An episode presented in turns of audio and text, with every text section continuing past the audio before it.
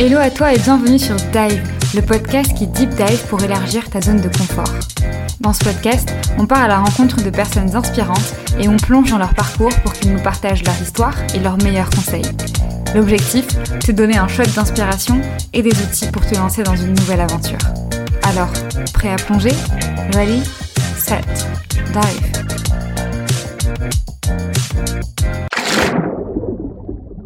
Bienvenue dans ce nouvel épisode de Dive. Aujourd'hui, je suis super contente de recevoir Corentin Evenot. Comment tu vas?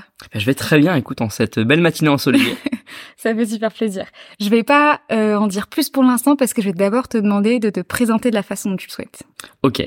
Euh, la façon dont je souhaite, euh, donc version courte ou longue, euh, je peux faire 40 minutes de présentation euh, sur le principe, euh, parce que j'adore le narcissisme. Euh, bah écoute, je m'appelle Corentin, comme, comme tu l'as mentionné, donc je ne surprends personne sur cette introduction. Mais euh, bon, moi je suis formateur en prise de parole en public, donc j'accompagne des personnes à prendre la parole, à être meilleur à l'oral, à préparer des discours. Donc ça peut être alors beaucoup d'étudiants dans des écoles d'enseignement supérieur, ça va être des professionnels, donc ça peut être des commerciaux pour être meilleurs en vente, des avocats pour être meilleurs en plaidoirie, des politiques en débat, euh, des entrepreneurs pour pitcher et lever des fonds, etc. Donc c'est ce que je fais aujourd'hui. Euh, Je crée aussi euh, du contenu sur les réseaux sociaux, notamment TikTok, par- parce que ça marche un peu mieux, donc j'investis un peu plus dessus. Et et voilà, globalement, si je devais résumer ma vie en quelques mots, euh, sans entrer dans les détails, après, si je développe euh, le, le parcours, je pourrais le faire, mais en tout cas, voilà, pour Je pense que le panorama introductif. Super. Je pense qu'on va on va on va deep dive justement, tu vois. Ouais, on aura tout le pendant temps. le euh, pendant l'épisode. Mais merci déjà pour cette présentation. Euh, alors je vais commencer je vais commencer par revenir euh, cinq steps en arrière. Allons-y. On va on va plonger dans les profondeurs. À quoi tu de quoi tu rêvais quand t'étais petit? Eh ben écoute, euh, c'est c'est compliqué. Je je j'étais pas forcément quelqu'un de rêveur, c'est-à-dire que je pense que j'ai jamais vraiment su ce que je voulais faire. Tu vois, il y a aucun moment. euh, Je suis pas le, le genre d'enfant qui était à 10 ans. euh, je veux absolument faire ça. Je, Moi je, veux être astronaute. Exactement. Ouais, vraiment pas. euh, je, je, je, je me rappelle très peu de moments où j'ai pu me dire euh, je veux faire ça. Mm, Je mm. me souviens d'une fois, peut-être à 8 ans, où je dis je vais être dessinateur, alors que je dessine affreusement mal.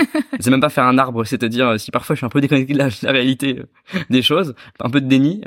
Ma sœur dessine bien pour le coup. Bon, en fait, je pense que j'ai eu euh, des justement des, des objectifs ou des rêves successifs euh, qui étaient en Mhm. fait liés à la passion que j'avais sur le moment. Ouais. Et euh, je pense que vrai, je pourrais te faire euh, presque une heure juste sur les nombres de trucs que j'ai fait différents euh, d'affilée. À chaque fois, je, bah, je choisis un sujet, euh, je dive justement à fond dessus, et après, bah, je change quand ça me saoule un peu. Et bah, ça a commencé quand j'étais tout petit avec le foot, euh, j'adorais ça. Euh, j'ai j'ai failli devenir euh, professionnel, sauf Mhm. que euh, j'étais gardien de but. Et alors on ne voit pas à euh, à l'écoute, mais je mesure 1m68, ce qui rend la chose compliquée, de sorte que j'ai dû arrêter après, euh, en tout cas cette envie de carrière. Euh, après, j'ai eu euh, les jeux vidéo, euh, euh, le e-sport où euh, bah, du coup je jouais beaucoup à FIFA, forcément par rapport au foot. Euh, J'étais champion de France de FIFA, euh, je faisais beaucoup de compétitions, je manageais des équipes, etc. Ensuite, j'ai eu la magie. J'en ai fait pendant deux ans où je, je voulais, je me disais peut-être faire magicien professionnel, etc. Euh, après, j'ai eu la littérature, la philosophie. euh, Il y a eu un peu le droit, même si c'était pas une passion. Et après, il y a eu l'éloquence. Ok. Et c'est quand il y a eu l'éloquence où je me suis dit, ok, c'est peut-être une passion qui tient assez longtemps pour que j'en fasse quelque chose. Mais voilà, donc j'ai eu des rêves comme ça successifs, mais euh, mais jamais vraiment de, de but euh, assigné. I feel you complètement. Genre, je Ouais. pense que toute mon enfance adolescence a été, euh, ça a été une succession de euh, passions que je me découvrais où je disais en fait c'est ça que je veux faire et je justement je plongeais dedans à fond. Je découvrais le truc, je devenais euh, pas experte mais quand même, euh, On tu vois, j'avais quand même Ouais. un minimum de connaissances par rapport à, à la, la normale on va dire. Et, euh, et où en fait au final je me lassais à quel point tu te dis, j'abandonne ce truc-là pour aller à autre chose? Euh, je sais, je sais pas, je sais pas en fait à quel moment, mais je pense que, en fait, je pense que le moment où je sens que je commence à, à développer plus ou moins une expertise dans le sens, je, j'ai suffisamment appris pour pouvoir entre guillemets transmettre des choses aux gens. Au bout d'un moment, j'ai l'impression que je tourne en rond et en fait, c'est soit je passe à, à l'étape supérieure, genre Ouais. vraiment en mode je me lance à fond et c'est le truc que je fais, mais je deviens euh, numéro un dans le monde. et généralement, à ce moment-là, je me dis ouais, en fait, je m'ennuie, euh, je vais Ouais. faire, je vais faire autre chose, tu vois. Je pense qu'il y a aussi une notion de de, de rentabilité de l'effort. C'est-à-dire que bah, quand tu commences quelque chose, forcément, c'est assez exponentiel. euh, tu Mm. progresses très vite, tu apprends beaucoup de choses, etc. Et puis, il y a un moment où bah, chaque petit pourcent de progression que tu vas avoir, il te, il te demande dix fois plus de travail que ce que ça demandait au début. Donc, il y a, y a y a un truc de, bon, est-ce que vraiment j'ai envie de mettre euh, ces efforts-là pour avoir Ouais. quelques petits pourcents Est-ce que ce domaine-là me passionne assez pour aller chercher ces petits pourcents qui me demandent des heures Et euh, bah, souvent la réponse est non, on n'a pas vraiment le, le truc. Ouais, c'est vrai. Parce qu'il y a un peu de ça aussi. euh. Ça, me- ça me fait une excellente transition pour la suite. Ah tu, bon, tu gères. c'est un métier. Euh, en gros, euh, ce que je me disais, c'est que t'as 25 ans, t'as fait du droit, c'était pas forcément ta passion, mais Ouais. pendant le droit, t'as participé à des concours d'éloquence. À ce moment-là, t'étais bègue. Enfin, je sais pas si on peut considérer que tu l'es encore ou C'est non. difficile. euh, Je, je dis, ouais, j'ai tendance à penser qu'on l'est toujours un petit peu parce qu'il y a beaucoup de, j'ai beaucoup de difficultés liées à ça qui, euh, qui continuent. Je fais beaucoup d'efforts pour, euh, pour articuler. Quand je suis fatigué, ça revient. Enfin, Ouais. mais, mais c'est quand même beaucoup, beaucoup moins qu'avant. Ok. beaucoup moins qu'avant. Et du coup, à ce moment-là, tu décides de participer à les concours d'éloquence. Tu te rends Ouais. compte que, enfin, tu finis, si je me trompe pas, vice-champion en débat Ouais, deux fois, deux fois. deux fois. C'est important de le mentionner. Du coup, tu te rends compte que ça s'apprend et que ça se travaille. Tu décides de le transmettre d'abord bénévolement. Et pourquoi pas de lancer ta boîte Est-ce que justement c'est ce moment-là où tu te dis, bah, je suis prêt à, à bosser, tu vois, et euh, quitte à ce que le 1% de croissance euh, ce soit, euh, tu vois ce que je veux dire? C'est une bonne question.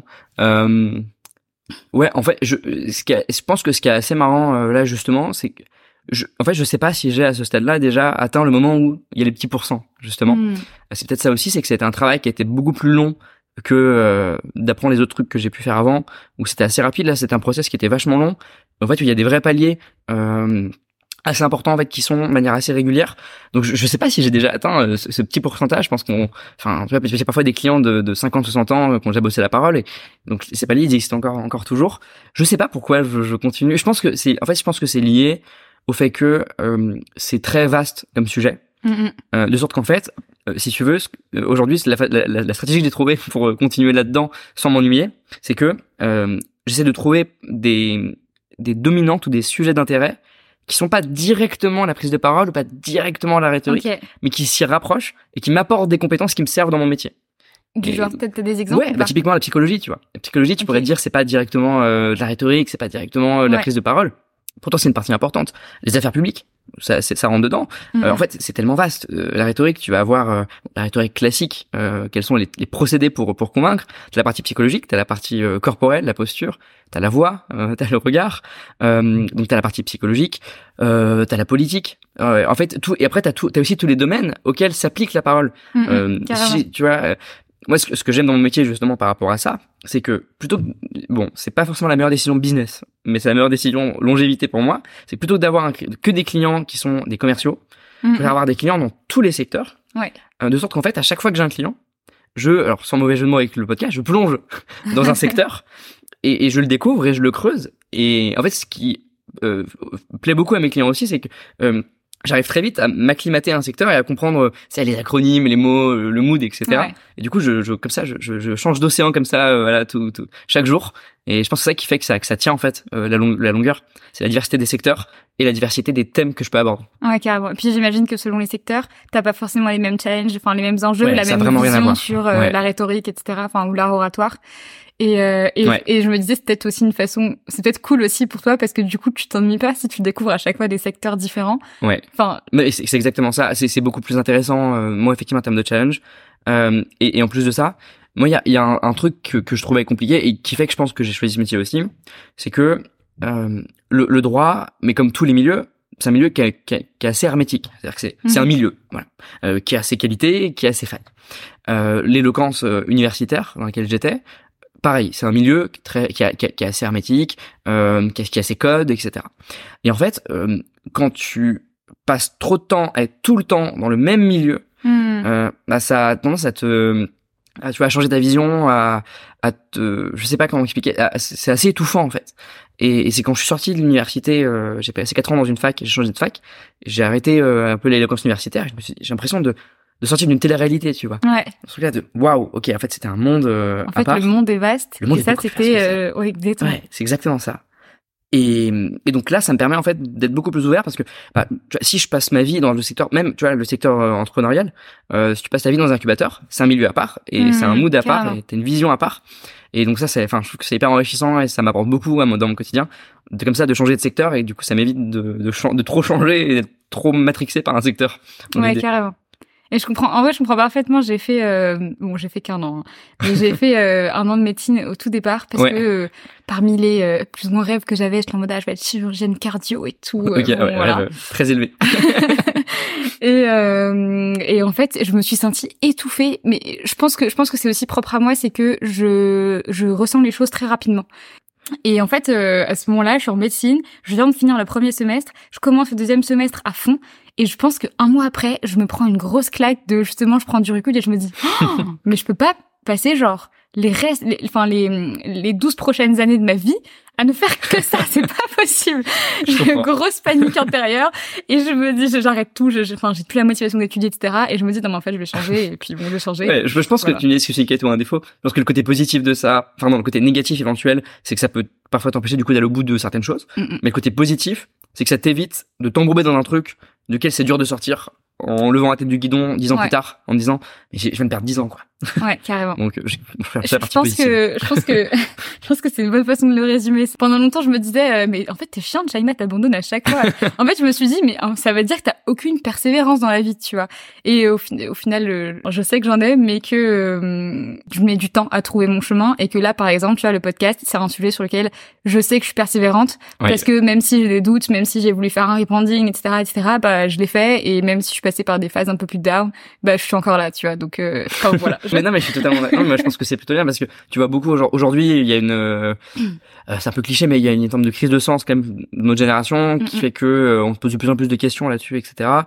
Et euh, et t'as beaucoup, en fait, il y a beaucoup de gens qui, euh, comme la société a cette réflexion de plus en plus, t'as des gens plus âgés que nous euh, qui ont cette réflexion-là, sauf qu'ils l'ont à un âge où ils ont des responsabilités, des enfants, un crédit, une maison, etc. Et pas forcément la possibilité, des contraintes, exactement. Donc, euh, je pense que c'est plutôt bien de se la poser parce que bah, ça évite de se réveiller trop tard dans l'idée.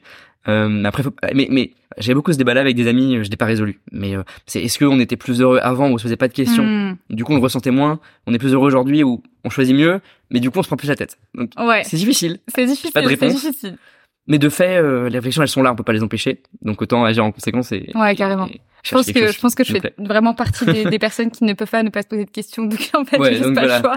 C'est ça. Donc, Dont on acte et. euh, Donc bon, je me souviens quand on avait discuté la première fois que tu m'avais dit Ouais. que euh, en, je reviens sur le, le, le sujet de, de l'art oratoire et que et le fait que tu essayé de transmettre un peu tout ça bénévolement en prison, en lycée, etc., en Ouais. collège, et tu t'es dit ok, je kiffe faire ça. Je me donne un objectif, c'est genre d'ici un an plus ou moins être rentable. J'ai deux questions. D'abord, il y a une question de curiosité, enfin curiosité.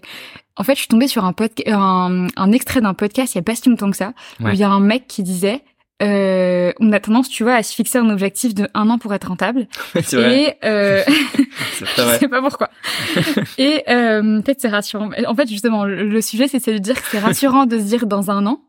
Ouais, ça, non, le loin. côté, ça paraît. En fait, c'est le truc que je pense, moi, enfin, je, ça, je pense que c'est lié au fait aussi que je me dis, bah, en fait, sais, il y a le côté, euh, en fait, t'es très euh, euh, formaté au rythme scolaire et tu te dis, bah, Mhm. ok, euh, septembre à juin, vas-y, je tente et ça marche pas, bah, je, comme ça, je peux recommencer un truc en septembre, En septembre, ouais, intégrer un cursus ou un enfin, tu vois, c'est, c'est plus pour pouvoir retomber sur tes pieds après, quoi. Ouais, c'est vrai. Mais ok, donc, ouais. Et, et en gros, il, dis- il disait, on a tendance à se donner un an, et, euh, et un jour, il avait une conversation avec quelqu'un d'autre, un plus ou moins une sorte de mentor, qui lui a Ouais. dit, ok, mais tu me dis dans un an, etc. Mais concrètement parlant, est-ce que tu penses qu'il y a des, il y a des gens qui seront intéressés pour acheter ta solution? À quel point tu crois? Le mec lui dit, euh, non, mais moi j'y crois, je suis sûre qu'il y a des gens qui sont prêts à l'acheter, mais il faut que je la développe, etc. Et son mentor lui dit, ok, d'ici la semaine prochaine, tu me signes un deal à 1000 balles, tu te démerdes, tu vois. Ça dépend du produit. oui, ça- en vrai, ça dépend. S'ils vendent des Ferrari, ça va, mais. Et Et oui. le mec, en fait, une semaine après, eff- effectivement, il a, il a, il a eu genre 1000 balles de, de CA. Et, euh, et il disait, en fait, c'est, c'est fou parce que c'est juste que du coup, pendant une semaine, j'étais focus à démarcher là-dessus, etc. Et voilà. À quel point tu penses que on peut juste, enfin, c'est juste ou pas de se donner un an, Ouais, je vois ce que je veux comprends. dire En fait, si, si je si je résume la chose, c'est en vrai c'est un, c'est un peu cette c'est c'est il y, a un livre hyper intéressant que j'avais lu de Fabien Olicard euh, qui est Ouais, Votre temps est infini. Euh, Je l'ai pas lu. tu l'as pas- bah, je, te, je te le raconte, il est, il est vraiment intéressant.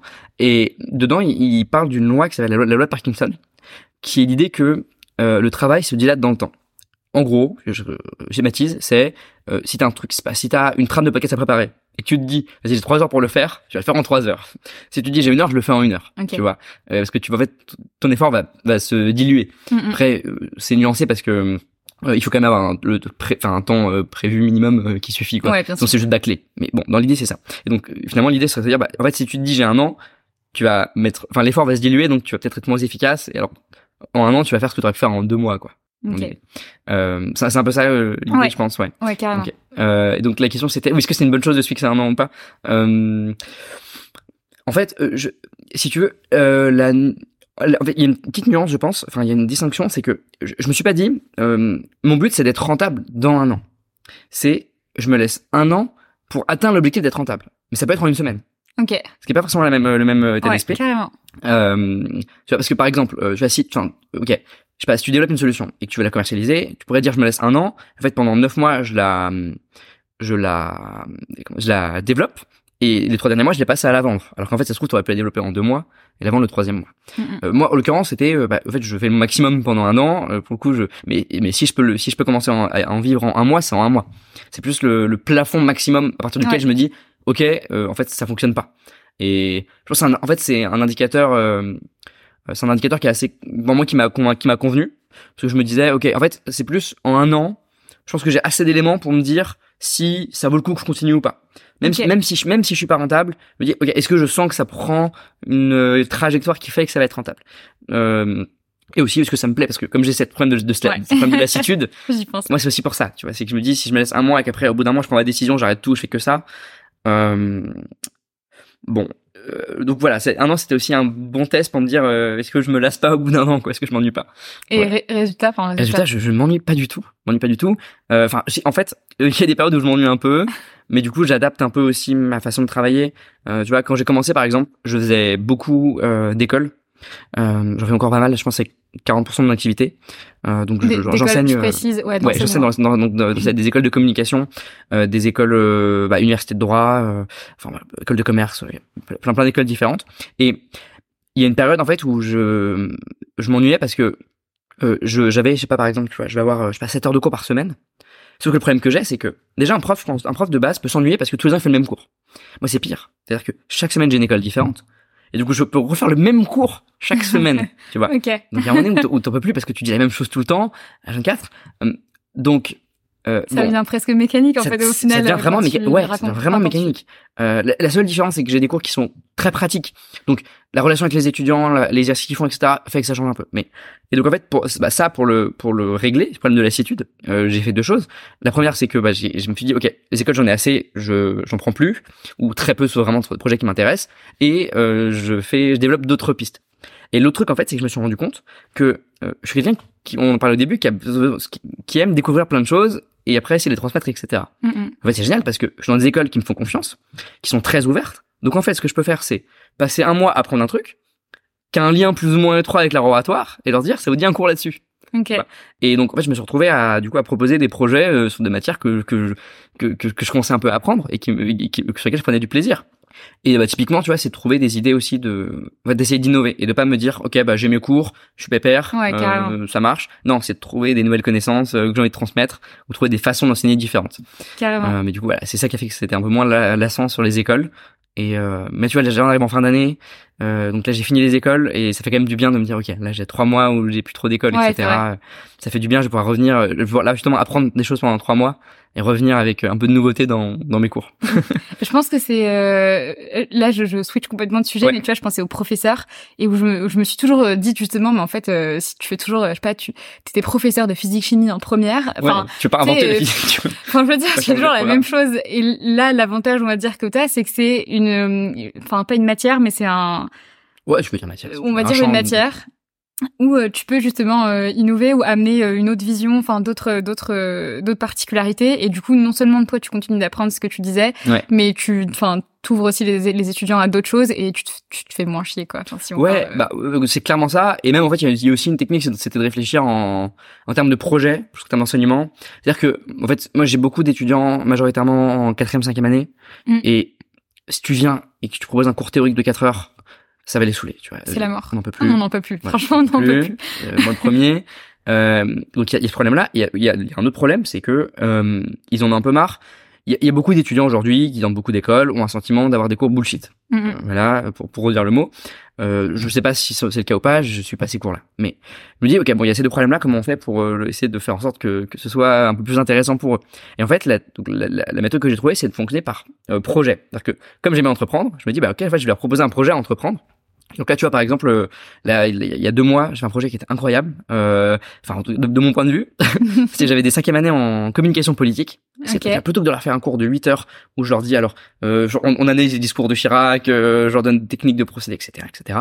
Je leur ai dit, ok, euh, on prend, je- j'ai, enfin, négocié avec l'école. Je leur ai dit, voilà, on prend euh, trois jours ensemble, euh, temps plein, de 8 heures à 18 heures, vous avec moi, et on fait une simulation de campagne politique.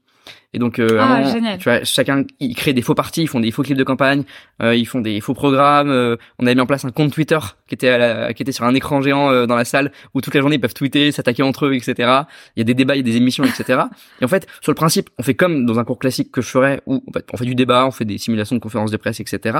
Mais inscrit dans un cadre général qui les, tu vois, qui les motive Carrément. et ça, ça crée un peu d'esprit de compétition, etc. Et c'était franchement, c'était c'était génial. On était sur les rotules à la fin, c'était trop cool. Et l'école a, a adoré. Et ils m'ont dit euh, bah, l'année prochaine on refait, mais on prend une semaine. Mais Donc, euh, ok. trop bien. Ah ouais, carrément. Tu vois, en vrai, et- c'est génial comme idée. Enfin, Ah, ça, je- J'adore. En fait, ça me fait penser. Euh, j'ai tout- j'ai j'ai souvent tendance à faire des analogies, donc je Ouais. pars souvent dans des sujets qui n'ont rien à voir. Euh, moi, ça me fait penser à l'animation. Où en fait, l'animation, je suis animatrice en, en centre et en colonie de vacances, et j'adore ça. Et, euh, et en fait, à chaque fois dans les colonies de vacances, on va souvent t'évaluer ou enfin t'évaluer. C'est même pas forcément une question d'évaluation, c'est pour les enfants. Les enfants vont adorer quand euh, tu vas leur transmettre quelque chose, mais d'une façon complètement ludique et vraiment travailler avec un fil rouge. Et en fait, ils s'ennuient pas. Ouais. Et je trouve que c'est exactement la même chose avec les étudiants. Et à chaque fois, ça. à chaque fois que je ressors d'une colonie de vacances, je me disais, mais si nos professeurs faisaient des activités comme ça, on se ferait pas chier. Bon, après, ça demande beaucoup de travail, etc. Je pense de la créativité. Mais le, le, le résultat derrière, tu vois, le ROI, on va dire, il est, euh, il est puissant. Enfin, je veux dire, les enfants, ils ressortent euh, avec, euh, enfin, ils, ils t'en reparlent, tu vois, encore si tu les retrouves sur la colo de l'année prochaine, ils t'en reparlent, ils disent, oh, parce qu'on peut refaire ça. Enfin, tu vois, c'est Ouais, génial. non, mais ça, ça, ça vaut mille fois le coup. Enfin, effectivement, c'est plus d'efforts. Bon, maintenant il y a déjà GPT, donc ça va. Non, non, non, mais euh, non, c'est plus d'efforts, mais c'est trop rentable à la fois pour eux et même pour toi, enfin, pour, pour- en, tant que, que formateur ou, ou Mhm. enseignant. C'est c'est mille fois mieux parce que du coup, en plus, ça me sais, ça me ressort de ma, de ma zone de confort parce que Ouais. je pourrais faire que les mêmes cours et tout, et je suis, je suis rodé en vrai. Donc euh, voilà. Et, euh, là, ça m'oblige à tester un truc pour la première fois, et du coup, je suis en pression. euh, faut tout gérer et tout, faut être sûr que ça marche bien. Et en fait, maintenant, bah, tu vois, plutôt que d'aller prospecter de nouvelles écoles en proposant le même cours que j'ai déjà fait, je Ouais. préfère être chez moi et me dire, ok, qu'est-ce que j'ai envie de faire comme projet qui pourrait être trop cool avec une, avec une école dans laquelle je travaille déjà? Dire, ok, bah, je propose ça. Et il y a des écoles comme ça qui sont hyper ouvertes et tu proposes des projets, et comme ils te font déjà confiance, Carrément. facile. ouais. Il y a une question que je me suis posée là à chaque fois, enfin quand je t'ai entendu parler, c'est euh, quand tu crées justement tous ces projets, tu vas innover, etc. En fait, j'ai souvent, enfin j'ai le sentiment que, euh, tu vois, c'est toi qui vas donner ces cours-là, etc., etc. Est-ce que tu es tout seul à créer tout ça? Et est-ce que euh, tu te sens pas seul aussi parfois euh, dans, dans ton quotidien d'entrepreneur, etc. Enfin, je sais pas comment tu vis cette cette partie-là. C'est- intéressant parce qu'il y a, il y, a, il y a un biais dans ta question qui est intéressant. tu me dis, est-ce que tu te sens seul? Ouais. euh, C'est-à-dire que tu parles du postulat que la solitude serait négative. C'est intéressant. Oui. euh, non, mais ce qui est peut-être le cas. Non, mais en vrai, oui, je, je, je taquine là-dessus, mais, C'est intéressant parce qu'en fait, oui, t'as as le fait de d'être. C'est là, la, la, je pense qu'il y y a- comment comment comment comment répondre euh, clairement. Bon, déjà, je pense qu'il y a une différence entre euh, être seul physiquement et se sentir seul émotionnellement. Ouais. Et si, Alors, si je peux me permettre de rebondir, je pense que c'est la, c'est peut-être le défaut de la langue française sur ce point-là, Ouais. c'est qu'il n'y a pas la différence entre la solitude choisie, euh, subie, etc., Ouais. et ce qu'on retrouve beaucoup, enfin ce que les gens en disent beaucoup en anglais, ouais. loneliness et, euh, et euh, to be alone. Et je trouve que cette distinction, elle est effectivement, elle est hyper intéressante parce que parfois, euh, t'es seul chez toi et tu Mm. te sens pas du tout seul, et des fois, t'es avec plein de gens, mais tu te sens hyper seul. Bon, euh, du reste, je, c'est compliqué. C'est un vrai sujet, euh, c'est un vrai sujet. Euh, c'est un sujet qui, ouais, qui, est- qui est pas facile quotidiennement. euh, que je me pose souvent, je est-ce que, je me sens seul ou est-ce que je, je- j'apprécie être seul dans mon métier? Alors, bon, premièrement, la question physique, c'est oui, je suis quasiment tout le temps seul quand je fais ces projets-là. Euh, enfin, les idées, je les trouve quasiment tout- toujours tout seul, euh, entre guillemets, parce que t'es jamais vraiment seul quand tu trouves une idée. C'est-à-dire que, mm, en réalité, t'es inspiré par des discussions que t'as eues avec des gens, euh, t'es inspiré par des vidéos que t'as pu voir, des podcasts que t'as pu écouter. Donc, tu vois, ce serait, euh, euh, un peu illusoire de dire euh, ça vient de mon esprit euh, à partir de rien quoi. et puis souvent j'ai aussi des idées de projets qui vont naître en discussion avec des amis, des amis et je me dis ah mais attends mais ça ça, ça pourrait être trop bien comme idée etc. donc oui je suis seul sur le principe je fais mes cours seul en général voilà je, je, suis freelance précisément. après je me sens pas précisément je me sens pas trop seul. Il y a une période où je me sentais un peu seul je pense. Enfin il y a des périodes où je me sens seul parfois. Euh, je pense que les réseaux sociaux ça m'a aidé un peu aussi à ça parce que du coup je publie beaucoup plus donc euh, euh, bah, du coup j'ai mes amis qui vont interagir sur mes publications parfois j'ai mhm. euh, des gens que je connais pas forcément qui interagissent aussi. Donc ça me permet d'avoir un, peu moins de sentiment de solitude parce que je partage mon travail euh, avec des gens. Ouais. donc ça c'est cool d'une part. Ensuite je suis pas vraiment seul dans le sens où je suis pas développeur d'une solution chez moi toute la journée tu vois.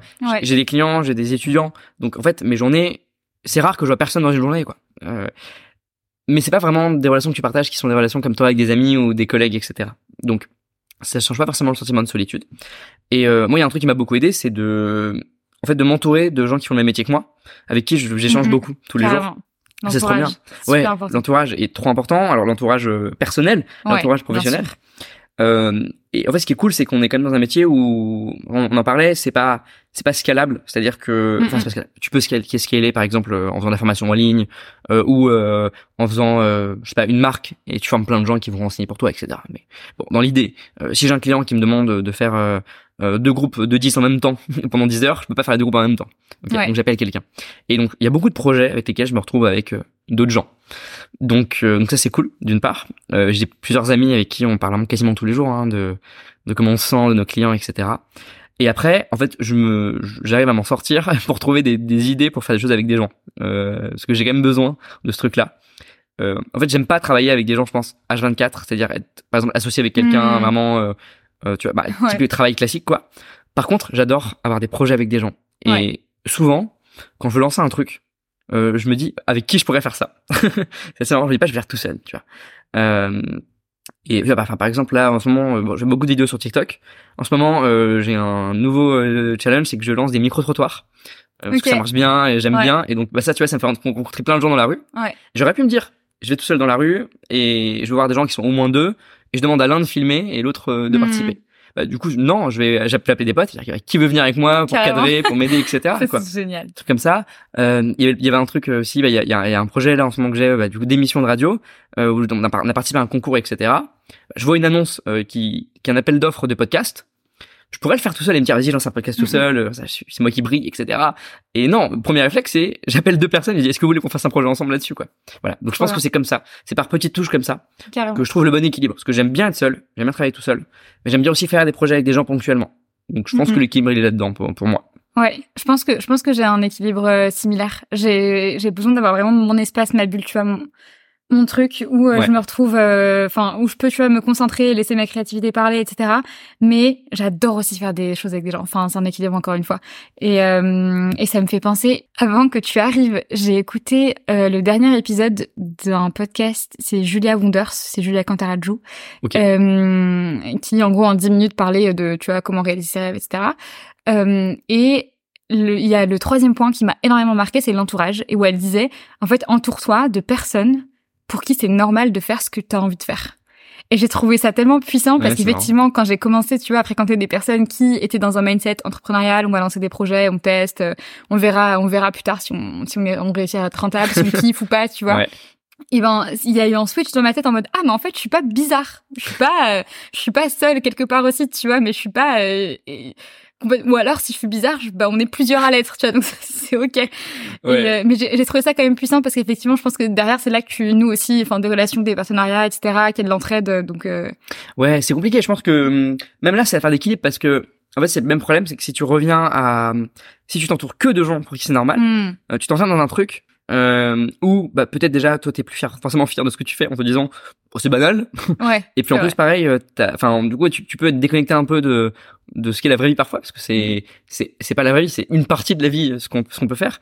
Euh, et ouais moi j'adore aussi euh, tu vois retourner avec des gens euh, que enfin retourner euh, pas quitter mais mais passer aussi du temps avec des gens qui font pas du tout ça. Ouais, c'est hyper important aussi parce que ça te ça se met un peu les pieds sur terre euh, là-dessus. Et puis et, et en plus alors pas moi ça me rappelle ça me, parfois ça me permet aussi de me rappeler que en vrai j'adore ce que je fais et j'aimerais pas du tout faire ce que font d'autres gens tu vois.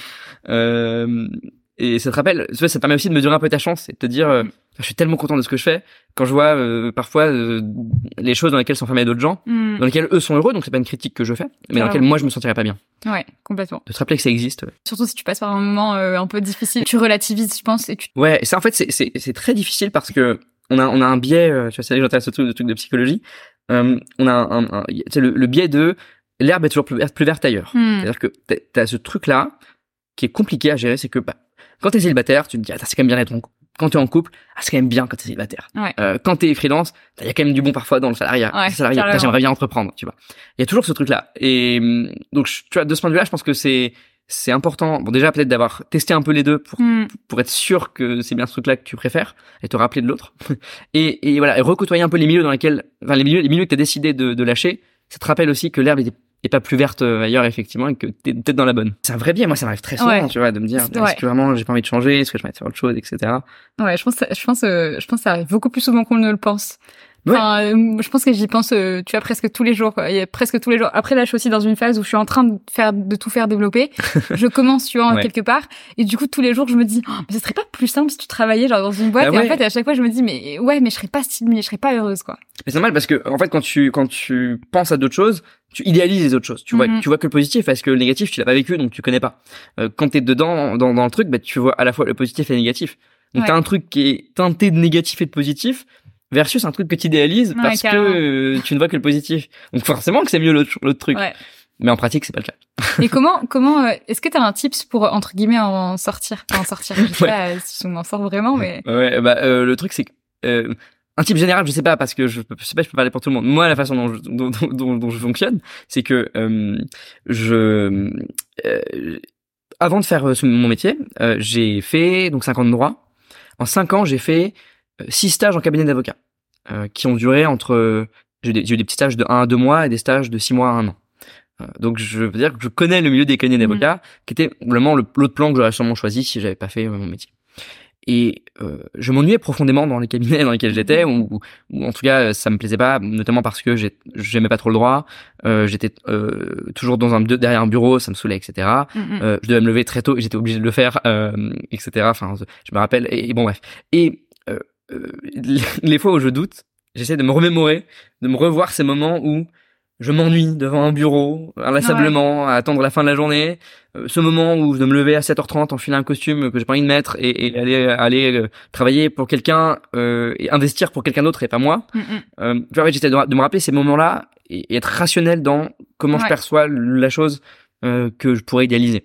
Carrément. Ça implique de l'avoir peut-être expérimenté un peu aussi. Ouais, carrément. Mais c'est essayer de se, enfin, de se forcer, pas de se forcer, mais de s'inciter à se souvenir de euh, pourquoi peut-être t'es parti ou qu'est-ce qui te correspondait pas, parce qu'il y a toujours euh, du, enfin, Ouais. du positif, du négatif, mais euh, mais c'est vrai. C'est te rappeler ce qui te correspondait pas dans l'ancien et aussi euh, essayer de prendre vraiment conscience de à quel point t'as de la chance dans ce que tu fais toi Mm. aujourd'hui. Donc il y a un peu les deux et donc Ouais. il y a toute la logique de la gratitude euh, aujourd'hui qui voilà qui, qui, qui, je pense c'est assez importante euh, voilà dans la mesure que chacun veut mais mais c'est important voilà moi j'ai- souvent cette prise de conscience là de je vais être chez moi à 10h le matin euh, voilà, de- dans mon Ouais. bureau et à bosser tranquille sur des projets que j'adore Carrément. et j'ai cette prise de recul de me dire c'est trop bien quoi enfin à la place je pourrais être euh, dans un bureau à m'ennuyer quoi Et Ouais, carrément. donc voilà c'est ces petits instants je pense qui sont importants euh, sur le long terme Je pense aussi. Euh, je vais, je, me- je me demandais, j'ai une question que je pose à chaque fois, c'est, c'est Mm. quoi, tu vois, le, le plus grand saut dans l'inconnu que t'as fait? Donc, euh, un peu Ouais. genre le plus grand risque que t'es pris. Je sais pas, je vais pas te biaiser. Je vais juste te demander ça. C'est tout. ouais ouais euh, euh, c'est marrant parce qu'on pourrait on pourrait croire enfin on pourrait se dire euh, c'est d'avoir quitté le droit pour euh, lancer mon entreprise euh, ce que je pense c'est pas le cas parce que Enfin, je vais commencer par ce que c'est pas pour te dire après ce que c'est. Je pense pas que ce soit ça parce que c'est pas un saut dans l'inconnu parce que Hmm. ça faisait trois ans que je faisais ça bénévolement. Euh, j'ai commencé pendant mon master 2 avant de lancer mon truc euh, euh, à le faire avec des, des clients que je commençais à trouver. Donc j'ai pas eu le sentiment. C'est assez bizarre parce que quand je parle avec mes amis, on me dit mais mais ça t'es malade d'avoir fait ça, etc. Enfin c'est assez Mhm. courageux. Et moi je j'ai pas le sentiment d'avoir été courageux parce que je le fais à un moment où j'ai pas de risque. Dire au pire, je perds un an et je reprends une voie classique. Euh, donc bon, euh, je pense que c'est forcément je- là le, mo- le moment qui me frappe le plus, c'est le moment où je me suis inscrit à un concours d'éloquence. Pour la première fois que je me souviens, euh, je suis à, euh, à l'université, enfin je suis en prépa, euh, c'est une prépa euh, en même temps t'as la fac, c'est un double cursus. Ouais. Je suis en prépa euh, et là il y a deux étudiants euh, qui aujourd'hui sont mes amis d'ailleurs, ça c'est marrant. Deux étudiants qui viennent dans, dans, ma, dans ma salle de prépa et qui présentent le concours d'éloquence et qui disent euh, c'est dans la, semaine prochaine, euh, il vous reste euh, deux jours pour vous inscrire quoi. Ok. Et là, euh, bah, je parle avec mes amis et tout machin. Et, et moi, il y a aucun monde où à la base je m'inscris. Tu vois, déjà, euh, dans, on parle donc d'inconnus. Je ne sais pas du tout ce que ce que c'est. J'en ai vu très peu, euh, voire pas en fait à ce moment-là. Et euh, à ce moment-là, donc je, je suis bègue. Je parle très vite. Je parle toujours très vite, mais à l'époque, je parle vraiment trop vite. Euh, je suis pas à l'aise à l'oral. Et je suis à l'endroit en disant à mon père. Euh, à l'époque, je, je, je, j'ai une mémoire très visuelle.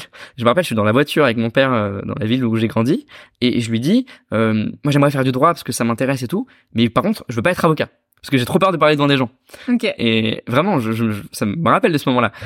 Euh, mais c'est marrant parce que j'ai toujours été comme ça. Euh, Quand j'étais petit, la première chose que j'ai dit à mon père, c'est je ferai jamais de foot, il y a trop de monde. et j'ai fait 15 ans. euh, bon, et donc ce moment-là où je m'inscris au concours de te croit encore maintenant? Non, non, mais il, il, il rit, il rit jaune euh, quand, quand, quand je dis que je vais faire, je vais pas faire quelque chose. Mais, mais bon, non, attends, ça va. Attends, je fais, attends, je fais ce que je dis. mais non, non, ça dépend. Euh, et, et bon, tout ça pour dire que euh, voilà, ce moment-là où on, voilà, on me dit est-ce que tu, enfin, est-ce que tu veux t'inscrire ou pas, etc. Euh, je crois que je, enfin, je prends la décision de, ma- de la décision de manière un peu euh, téméraire, euh, un peu inconsciente à ce moment-là, Mhm. mais en me disant bah j'ai pas grand-chose à perdre en fait. Au pire, un moment de gêne pendant 10 minutes, mais c'est tout. Ouais. Et donc je m'inscris, euh, parce qu'on s'est chauffé avec deux trois amis, on s'est dit vas-y on se le fait ensemble et tout. Et euh, et après euh, bah, j'ai bossé, j'ai bossé et là là c'est c'est le point de départ de l'obsession. C'est cette inscription là. À partir de là, je pense que j'ai vu toutes les vidéos YouTube de discours d'éloquence qu'il y a, de tous les concours d'éloquence, etc. J'en ai, je passais mes nuits dessus. Je regardais des heures, des heures, des heures, des heures. Et euh, voilà, je pense que c'est ce, ce, point de bascule là.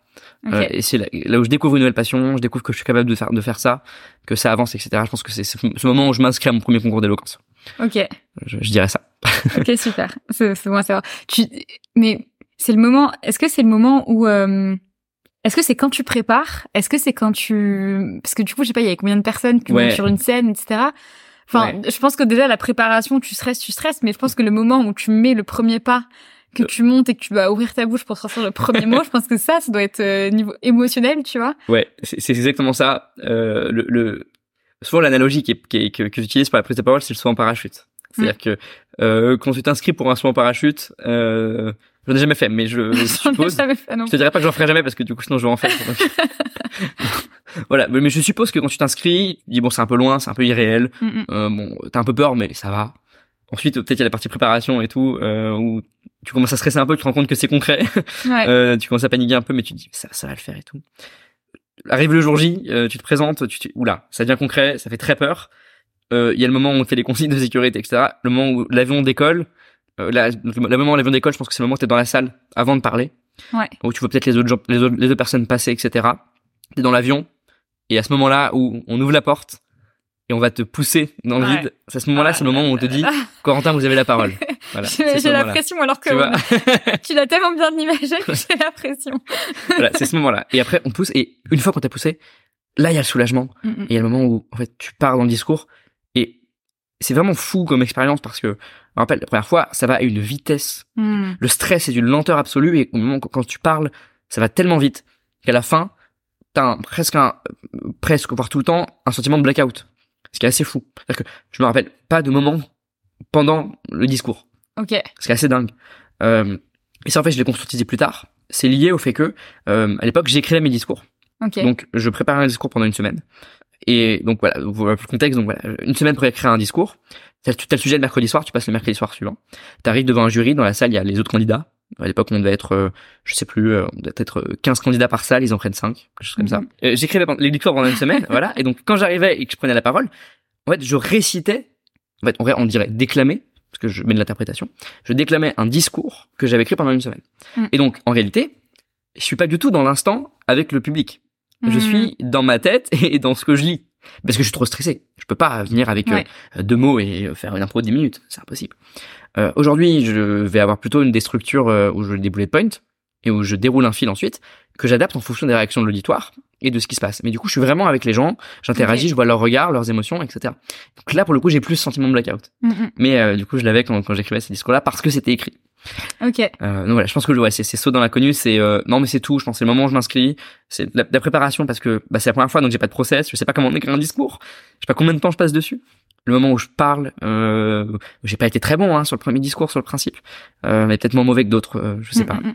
Et, et en plus, ce qui est fou, moi, ce qui me vraiment, ce qui me presque me met les larmes aux yeux quand, quand, je, quand je pense à ça, ce qui est fou, c'est qu'à l'époque, il y avait donc tro- trois ou quatre jurés. Il y a un des jurés de mon premier discours qui, euh, avec qui je suis devenu ami ensuite, parce que j'ai rejoint l'assaut, etc. Et euh, il m'a dit, a posteriori à l'époque, euh, honnêtement, euh, t'as failli pas être pris. Ça c'est, t'étais, il y avait cinq personnes prises. Ouais. T'étais en balotage entre cinquième et sixième place. On a hésité entre toi et une autre personne. Et finalement, t'as pris parce qu'il y avait, voilà, il y avait, il y avait du potentiel, etc.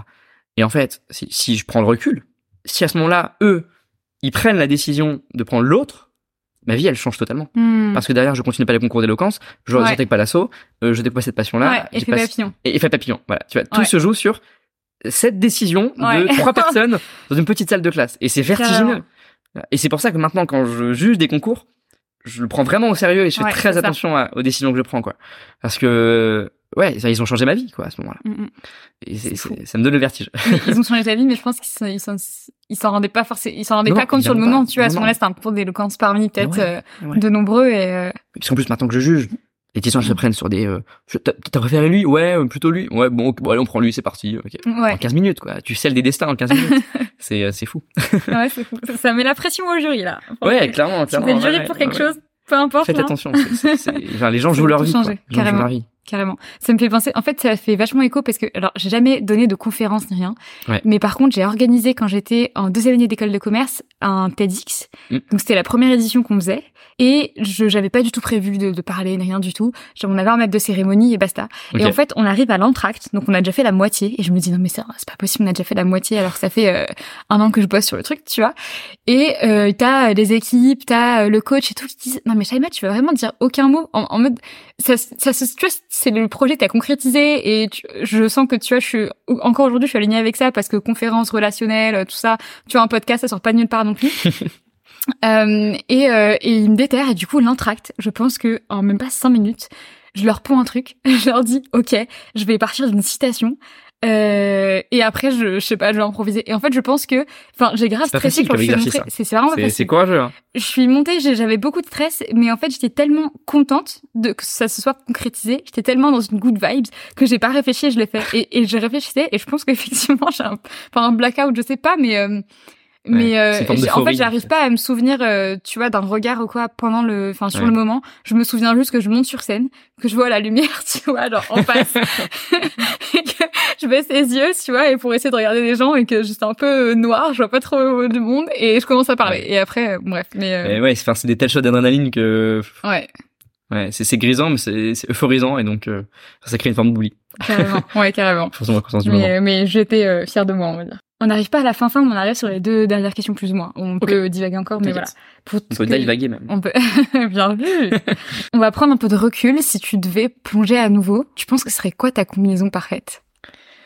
Très beau jeu de mots. Euh, combiné- combinaison, euh, combinaison de plongée, combinaison euh, de choses. On a travaillé, on a choses, travaillé. euh, il y a, on, sent, on sent le boulot de branding euh, aux États-Unis là. On voit les, on voit les longues heures passées à la chandelle euh, dans, dans la chambre. Euh, Non, en, en vrai, pour pour ne pas pour ne pas euh, mettre le mérite que sur moi, euh, Dive a aussi vu le jour avec une très bonne amie euh, qui s'appelle Catel. Euh, coucou Catel. Ok. Euh, je, je pense qu'elle écoutera cet épisode, qui m'a aussi beaucoup aidé. On a, on a fait un brainstorming de deux heures et en deux heures, on avait au final tout plié. Donc, voilà. ok. C'est important de remercier les gens. Bah écoute, si, si tu veux, ça me permet de, le, cet aparté me permet de, de, de, de, transmettre un conseil, si tu veux, aux auditeurs euh, Ok. sur, euh, sur euh, tout ce qui est improvisation et euh, prise de parole. C'est que euh, quand tu ne sais pas quoi répondre à une question, il y a des techniques pour gagner du temps. Parmi lesquelles, là, parler du jeu de mots combinaison pour gagner du temps et ne pas et ne alors, pas répondre tout de suite du tac au tac, avoir une hésitation je suis tombée dans et te relancer et te laisser parler. Et, et il y a encore pire, c'est que tu peux expliquer que tu as fait ça pour encore gagner plus de temps. Je peux le faire à l'infini. Non, non, euh, blague à part. Euh, combinaison. de- Est-ce que tu, est-ce que tu peux me préciser ce que tu entends par combinaison? Combinaison Type entre parfaite. disciplines, euh, etc. Ouais, combinaison, combinaison dans le sens, euh, tu vois, ce que, en fait, finalement, ce que tu aurais fait différemment avec l'expérience que tu as maintenant. Si, si tu vois, tu devais recommencer, euh, enfin, je, sais- je sais pas à quelle, à quelle période de ta vie tu, tu penses, mais si tu devais recommencer, euh, est-ce qu'il y a un truc que tu changerais? Ou est-ce que enfin quelque chose où tu vois tu t'es amélioré Ouais. parce que t'as as eu de l'expérience etc. Ouais, c'est c'est compliqué parce que bon, d'un côté, c'est c'est une question sur laquelle en fait n'importe qui pourrait te répondre euh, et je pourrais te répondre ça. Je changerais rien parce que bah, forcément tout ce que j'ai fait m'a amené là et je suis bien où je suis. Mm. Donc même les erreurs m'ont servi, même les, Ouais, même les, carrément. voilà. Non, moi je pense que la, la seule chose que je changerais majoritairement, enfin, si, si, si tu veux, j'ai une philosophie où j'essaie d'avoir le moins possible de regrets dans l'idée. Mm. Euh, ça fait un peu cliché, mais dans l'idée, j'essaie d'avoir le moins possible de regrets. Euh, je préfère tenter des choses et ça marche pas que que ne pas faire de choses. Le seul regret que moi je peux avoir sur les deux dernières années de mon activité, c'est, je pense, je pense que j'ai plus de mal à gérer, c'est la gestion de euh, de, ton, de, ton, de mon temps, euh, de mon équipe de vie, euh, de tout ça. Je pense que c'est ça, c'est le truc le plus compliqué. J'ai pas de regrets sur la partie euh, sur mon travail, etc. Je pense sur mon parcours. Le moi, la, la seule difficulté là, j'ai encore du mal à, à gérer, c'est mon équipe de vie. Mon équipe de vie entre euh, les habitudes que j'ai envie d'avoir et que j'arrive pas toujours à avoir, forcément, parce qu'il y, y a ce que tu aimerais faire et ce que tu fais réellement. Euh, mon équipe de vie, voilà. Donc, quand je parle en termes de sommeil, d'alimentation, euh, de sport, euh, etc. Euh, il y a mon équipe de vie entre euh, le travail et la vie personnelle. Euh, et il y a, euh, enfin, tu vois, il y a des fois où t'as des semaines où je me dis, Tiens, je me lève tard tous les tout le matin. En fait, attends, si, c'est- si ces deux heures-là, chaque, chaque, chaque jour, je les avais utilisées à faire autre chose, peut-être que j'aurais pu être beaucoup plus productif, j'aurais pu avancer beaucoup plus, Mhm. etc. Où il y a des fois, je me dis, euh, là, j'ai pas assez travaillé. Des fois, je me dis, là, j'ai peut-être trop travaillé. Je pense que c'est, je pense que le, le truc le plus compliqué, c'est le, c'est l'équilibre de vie. Pour moi, aujourd'hui, sur lequel j'essaie de travailler, sur lequel j'aurais pu changer des choses. Mais en fait, je pense que c'est des choses sur lesquelles j'aurais voulu changer, mais sur lesquelles j'aurais pas forcément pu le faire. Parce que si je l'ai pas fait, c'est que je pouvais pas forcément le faire. C'est intéressant Euh, ça. C'est pas facile l'autodiscipline hein, en vrai. Euh, je pense que c'est en ça par contre que la fac c'était très cool. Euh, Enfin ça, c'est souvent on considère que l'école de commerce c'est le meilleur endroit pour, entre, pour apprendre à entreprendre. Je trouve que la fac a ceci de très formateur que t'apprends à bosser tout seul. Ouais. Et pendant euh, cinq ans j'avais une méthode de travail très particulière qui consistait à n'aller à aucun cours, euh, euh, mais à d'avoir pourtant parmi les meilleures notes. Euh, Parce que, en fait, juste, je travaillais tout seul, enfin, avec un pote, en réalité. Mais on travaillait hors les cours. Et en fait, on avait fait, toi, une méthode de travail pour avoir le, les meilleures notes possibles en travaillant le moins possible. Parce qu'on n'aimait pas le- la matière. Et en fait, ça m'a appris, bah voilà, à bosser tout seul, euh, à s'encadre, euh, à me discipliner, même si en l'occurrence, j'arrivais déjà pas à l'époque. Mm. Mais voilà, en tout cas, à trouver cette équipe-là, cet équilibre-là. Et je pense que c'est peut-être aussi pour ça que j'ai du mal après à retourner dans le cadre classique. Ouais. Je m'étais habitué à ce truc-là, quoi. Mais voilà, non, je pense que ce serait l'équilibre de vie que je changerais, mais, euh, mais voilà. Mais sinon, je suis assez, assez content de mon parcours et je pense Mais qu'il y a tant pas mieux, grand chose que, que je changerais en réalité. Mais non, en vrai, c'est super intéressant ce que tu as dit. euh, le, si je l'ai pas fait aussi, c'est peut-être que je pouvais pas à ce moment-là. Enfin, Ouais. dans le sens où, effectivement, tu vois, tu travailles sur l'autodiscipline et il y a des mat, enfin, il y a, il y a des jours où tu pourrais dire, en vrai, j'aurais pu, mais euh, mais c'est intéressant de se dire peut-être que c'est aussi parce que tu pouvais pas quelque part. euh, Enfin, Ouais, peut-être que j'étais pas prêt je pense qu'il y a différentes euh, façons de voir le, le sujet, mais euh, Ouais, je sais pas si ça m'aurait rendu plus heureux ou pas. Peut-être qu'au contraire, ça m'aurait rendu malheureux. Je sais pas. C'est compliqué. Mais c'est un gros sujet l'autodiscipline, hein, parce que quand t'es freelance, euh, un Ouais. gros gros sujet et, et en fait, faut trouver euh, des stratégies pour euh, hacker ton cerveau globalement. Ouais, carrément. et t- t'auto-piéger quoi. c'est clair. Te forcer à te mettre des rendez-vous, tu vois, euh, Ouais. à telle heure ou telle heure en fonction de la personne. Tu... plein de techniques. Euh...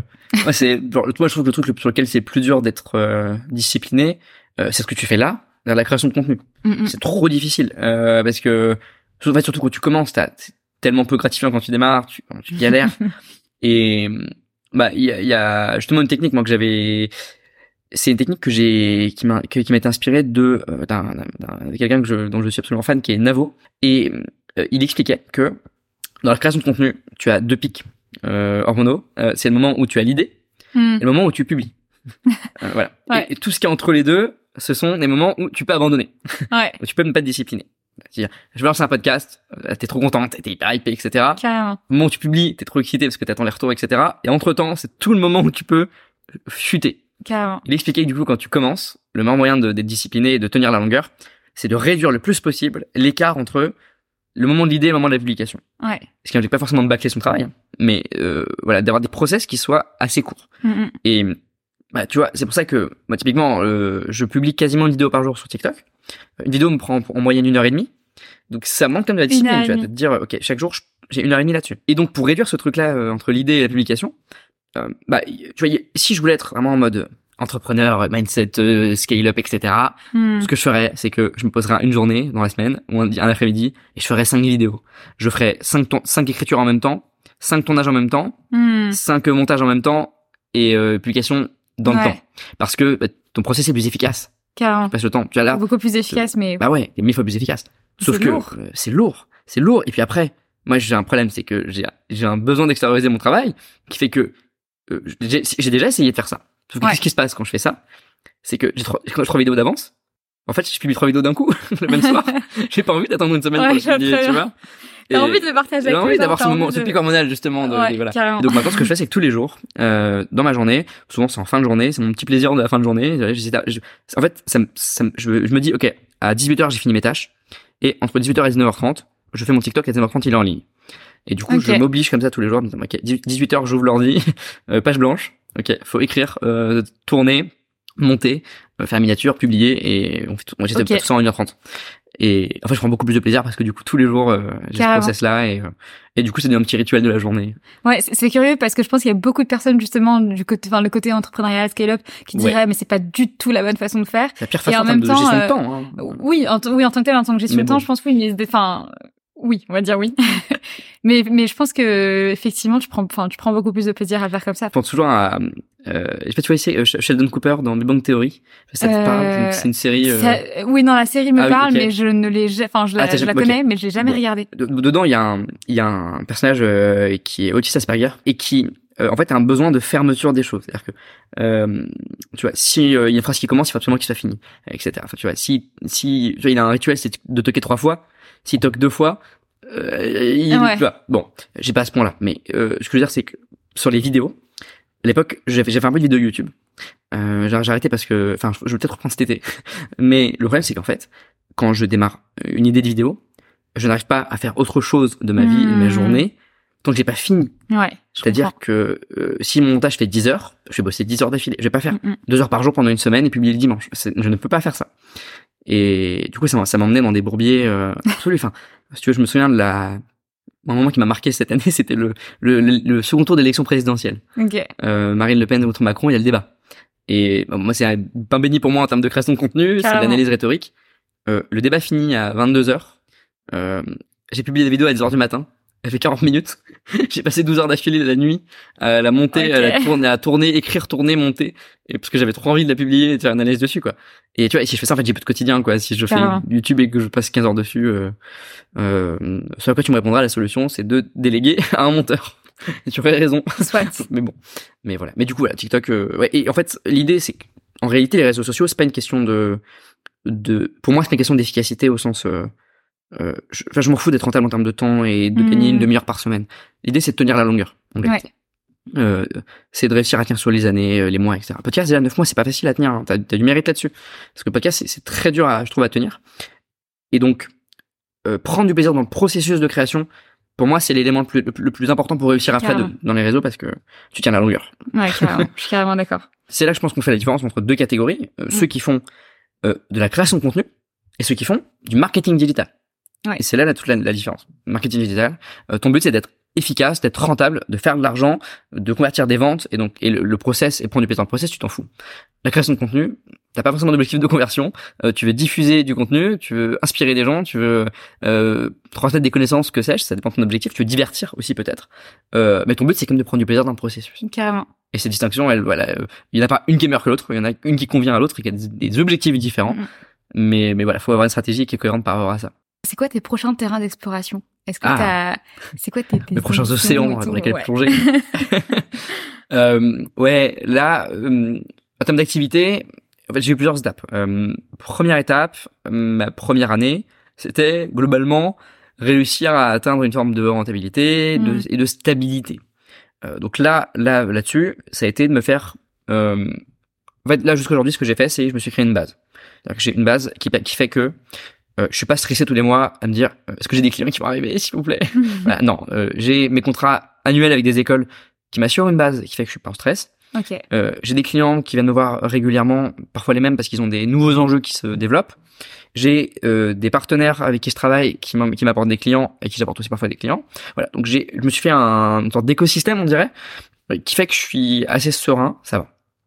Euh, donc ça c'est peut-être la première étape. Euh, là maintenant, j'ai là vraiment j'ai deux, deux objectifs, je pense. euh, Enfin, c'est mes deux, deux objectifs de 2023, je dirais. Euh, le premier, c'est essayer de développer un petit peu plus le B2B. Enfin, les écoles, c'est du B2B, mais du côté entreprise euh, ou enfin, enfin en fait c'est des secteurs que j'ai pas dans lesquels je travaille pas beaucoup encore. Euh, j'ai beaucoup d'entrepreneurs, euh, de professionnels à l'échelle individuelle, mais pas beaucoup d'entreprises en tant que telles.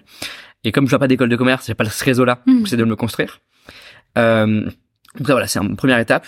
Euh, enfin première premier objectif pardon et là le gros terrain sur lequel j'ai envie d'investir à fond et sur lequel je m'investis de plus en plus c'est le côté justement création de contenu au sens large euh, TikTok, euh, c'est un terrain de jeu sur lequel je m'épanouis énormément et, euh, sur lequel j'ai envie de continuer à investir. Euh, YouTube potentiellement peut-être reprendre. Enfin tout ça, c'est des choses que, j'adore. Euh, voilà, j'ai des projets, on me parlait de, radio, sur lesquels je pareil, je suis, énormément hypé pour aller là-dessus. Euh, donc voilà. Et puis après, euh, j'ai un problème, c'est que je sais pas trop dire non aux gens. et donc je me retrouve aussi avec beaucoup de trucs, mais c'est bien parce que c'est, ça me fait pas beaucoup de choses. Et après, j'ai d'autres projets aussi euh, d'entreprise euh, que j'ai pas forcément évoqué parce que euh, c'est encore des stades un peu trop. Mm, mm. Enfin, ça, je les ai pas encore, je les ai pas encore dévoilés publiquement, donc j'ai pas parlé. Mais voilà, j'ai d'autres projets d'entreprise avec des collègues ou des associés sur lesquels, mais toujours en lien avec leur oratoire dans l'idée. Ok, super. On va suivre tout ça de très très près. Euh, si ça te va, on va passer aux questions signatures. Alors, je ne sais pas si tu te souviens, mais je vais rappeler, euh, je vais rappeler aussi pour les auditeurs. La question signature, c'est 4 fois 30 secondes. Okay. Avec euh, une question par euh, thème par rapport au, au nom DIVE. Donc, Dare, Inspire, Vision, Explore. Okay. Euh, donc t'as 30 secondes. T'as trouvé lequel d'abord? T'as trouvé d'abord Dive, ensuite les. Non, euh, c'est-à-dire. Non, t'as as trouvé d'abord Dive, après t'as fait le des IVE. Ah oui, oui, non, d'abord Dive. En fait, j'étais partie déjà sur le côté un peu plongé, etc. Okay. Et euh, j'étais partie sur un nom beaucoup plus long, plus beaucoup plus long, et je me suis dit, mais est-ce qu'il n'y a pas un mot qui peut résumer, enfin, ce que je veux dire, c'était Dive. Et à ce moment-là, ça a fait déclic dans ma tête. Dive, Dare enfin genre le D d'air pour oser tu vois c'est le lien avec aux horizons et en plus c'est la première lettre et je me suis dit allez on va trouver un truc pour le reste alors, la première question, euh, donc c'est par rapport à Dare, oser. Ouais. Ce podcast, il se veut à la fois inspirationnel, mais aussi pratico-pratique. On en avait parlé parce que c'est cool d'avoir, euh, enfin, d'avoir les deux, tu vois. Pour, euh, c'est très cool d'être, d'avoir de l'inspiration, mais c'est important, je pense, pour passer à l'action, d'avoir des conseils pratico-pratiques. Est-ce mhm. que tu as justement un conseil pratico-pratique pour oser en général? C'est très ouvert. Ce qui est paradoxal, c'est que, en fait, si tu me demandes un conseil pratique ouais. sur le fait de comment oser. Alors que c'est un mécanisme qui est psychologique en vrai. Euh, tout à l'heure, on parlait de la notion de, de, regret. Et en réalité, moi, la chose que je me dis beaucoup et que je dis beaucoup aux gens que j'essaie de convaincre de faire des choses, euh, type des, des clients ultra timides pour les convaincre de faire un concours d'éloquence ou une prise de parole, c'est je leur dis euh, est-ce qu'il y a un monde où tu fais ça et tu regrettes de l'avoir fait? Hmm. Et très souvent, la réponse c'est non. Et ça fait qu'ils vont, qu'ils vont accepter de le faire. Et, et ça, ça marche vraiment dans, dans plein de choses. La deuxième question, c'est par rapport à Inspire. Est-ce que, enfin, quelle est la personne ou alors la personne ou la ressource qui euh, t'inspire le plus? C'est tellement dur. Ça dépend si tu me parles euh, en tant qu'entrepreneur ou en tant que personne. Ouais. Si tu me parles en tant qu'entrepreneur, pour le coup, euh, moi c'est les ressources plutôt audiovisuelles. Hmm. je regarde énormément des vidéos sur YouTube. Je regarde beaucoup d'interviews. J'adore écouter des podcasts d'interviews comme ça. Typiquement, on parlait de Navo tout à l'heure, où j'ai vu toutes ces interviews, je pense, sur YouTube, et c'est hyper intéressant sur le processus de réussite. Si tu me parles en tant que personne, ça va être plutôt euh, les livres. Euh, moi, ce qui a changé euh, ma vision des choses au fil des années, c'est la philosophie. J'ai eu des périodes différentes de ma vie avec différents philosophes mm. en fonction de ce dont j'avais besoin, et je pense que c'est ce qui a bouleversé beaucoup de choses chez moi au fil des années. On passe à Vision.